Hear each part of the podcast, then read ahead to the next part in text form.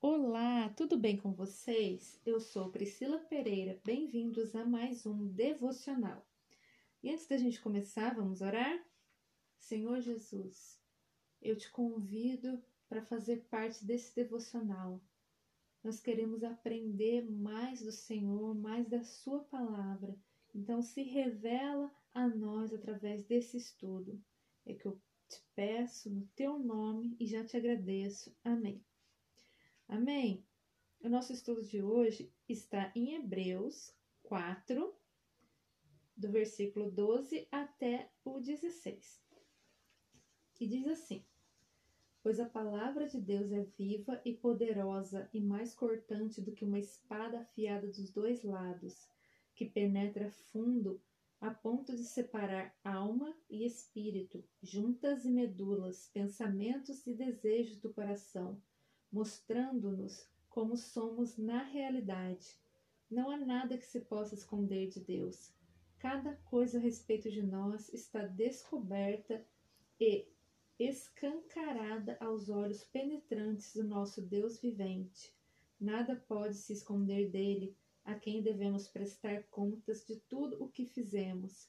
Portanto, Jesus, o Filho de Deus, é o nosso grande sumo sacerdote que foi diretamente para o céu a fim de, a fim de nos ajudar. Portanto, não deixamos nunca de confiar nele. Esse sumo sacerdote compreende as nossas fraquezas, justo que ele passou, visto que ele passou pelas mesmas tentações que nós passamos, ainda que ele nunca tenha cedido a elas nem pecado. Portanto, Vamos ousadamente até o próprio trono de Deus e permaneçamos lá para recebermos a sua misericórdia e acharmos a sua graça para nos ajudar em tempos de necessidade. Amém? Essa palavra é incrível.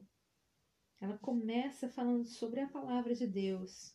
No nosso devocional de ontem, nós vimos a importância de nós nos alimentarmos com a palavra de Deus, com o Jesus vivo, pão do céu.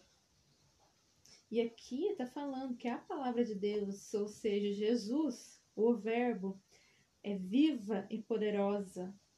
E ela mostra, ela revela o que o mais profundo e escondido das nossas vidas à luz da palavra de Deus, nós não temos como esconder nada, nenhum pensamento, nenhum sentimento, nada passa despercebido aos olhos do Senhor. E tudo nos é revelado através da Bíblia.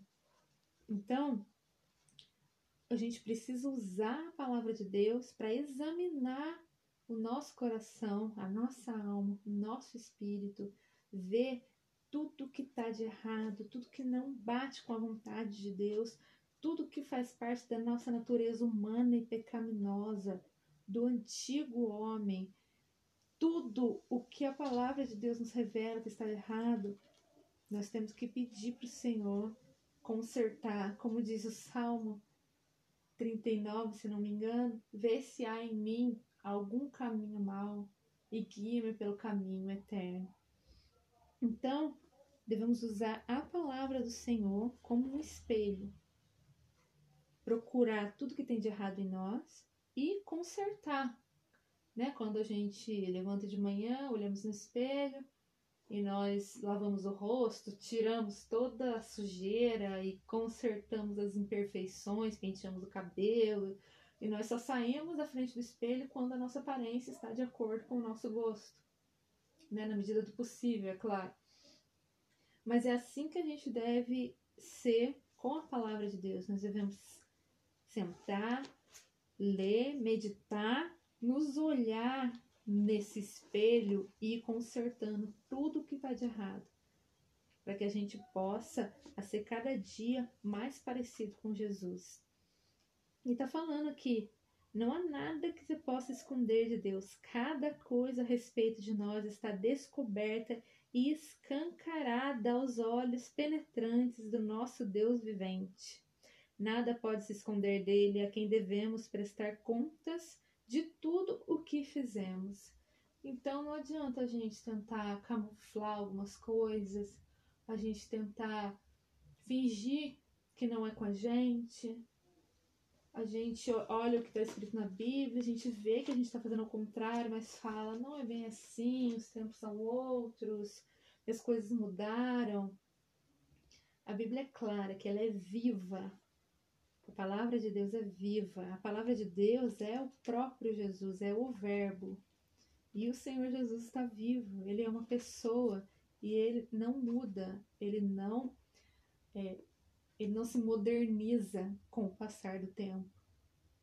Então, vamos mesmo tratar a palavra de Deus como um espelho onde nós vamos nos ver refletidos nela e nós vamos consertar o que está de errado. E está dizendo mais para frente que Jesus é o nosso sumo sacerdote. Ele está lá no céu intercedendo por nós. Então ele sabe como é difícil ser humano, ele sabe como é difícil fazer a vontade de Deus aqui na terra. Está falando aqui que ele pode interceder por nós porque ele já foi tentado em todas as coisas e não pecou, não caiu. Ele sabe o que é ser tentado, ele sabe cada desejo de um coração humano, ele sabe cada pensamento perverso, malicioso, que passa pela cabeça de um ser humano, ele conhece a nossa estrutura. Como diz o Salmo, ele conhece a nossa estrutura e ele sabe que somos pó. Então, o Senhor Jesus está lá no céu, ele é o nosso sumo sacerdote, intercede por nós, porque ele já passou por tudo. E por mais coisas do que nós passamos, ele sabe como é. E ele intercede por nós diante de Deus. E por isso, por essa intercessão dele, está dizendo aqui, portanto, vamos ousadamente até o próprio trono de Deus e permaneçamos lá para recebermos a sua misericórdia e acharmos a sua graça para nos ajudar em tempos de necessidade. Olha que maravilha! Nós estamos num tempo de necessidade atualmente.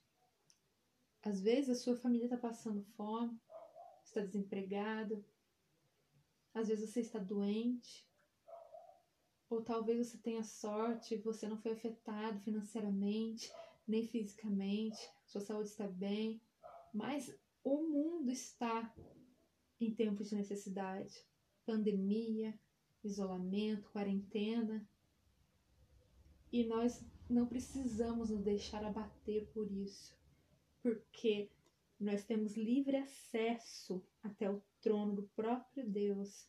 E a palavra diz que nós podemos permanecer lá e receber a misericórdia e achar graça para nos ajudar nos tempos de necessidade. Então, Leia a Bíblia, medite na palavra de Deus, conserte o que está errado na sua vida, creia no Senhor Jesus. O Senhor Jesus é o sumo sacerdote que está intercedendo por você lá no céu, por mim, por todos nós. Então, vamos confiar nele, confiar que ele fez essa ponte, essa ligação. Vamos chegar assim. Vamos chegar ousadamente até o trono de Deus e ficar lá, permanecer diante do trono de Deus em espírito, até receber a misericórdia e a graça para a gente poder passar por esses tempos de necessidade. Amém? Eu espero que essa palavra tenha trazido esperança, paz, conforto para sua vida. Amanhã tem mais. Então aguarde. Amém? Vamos orar para terminar? Senhor Jesus, muito obrigado por esse estudo. Muito obrigado por nos mostrar mais um pouco sobre o seu caráter, sobre a sua obra aqui na terra.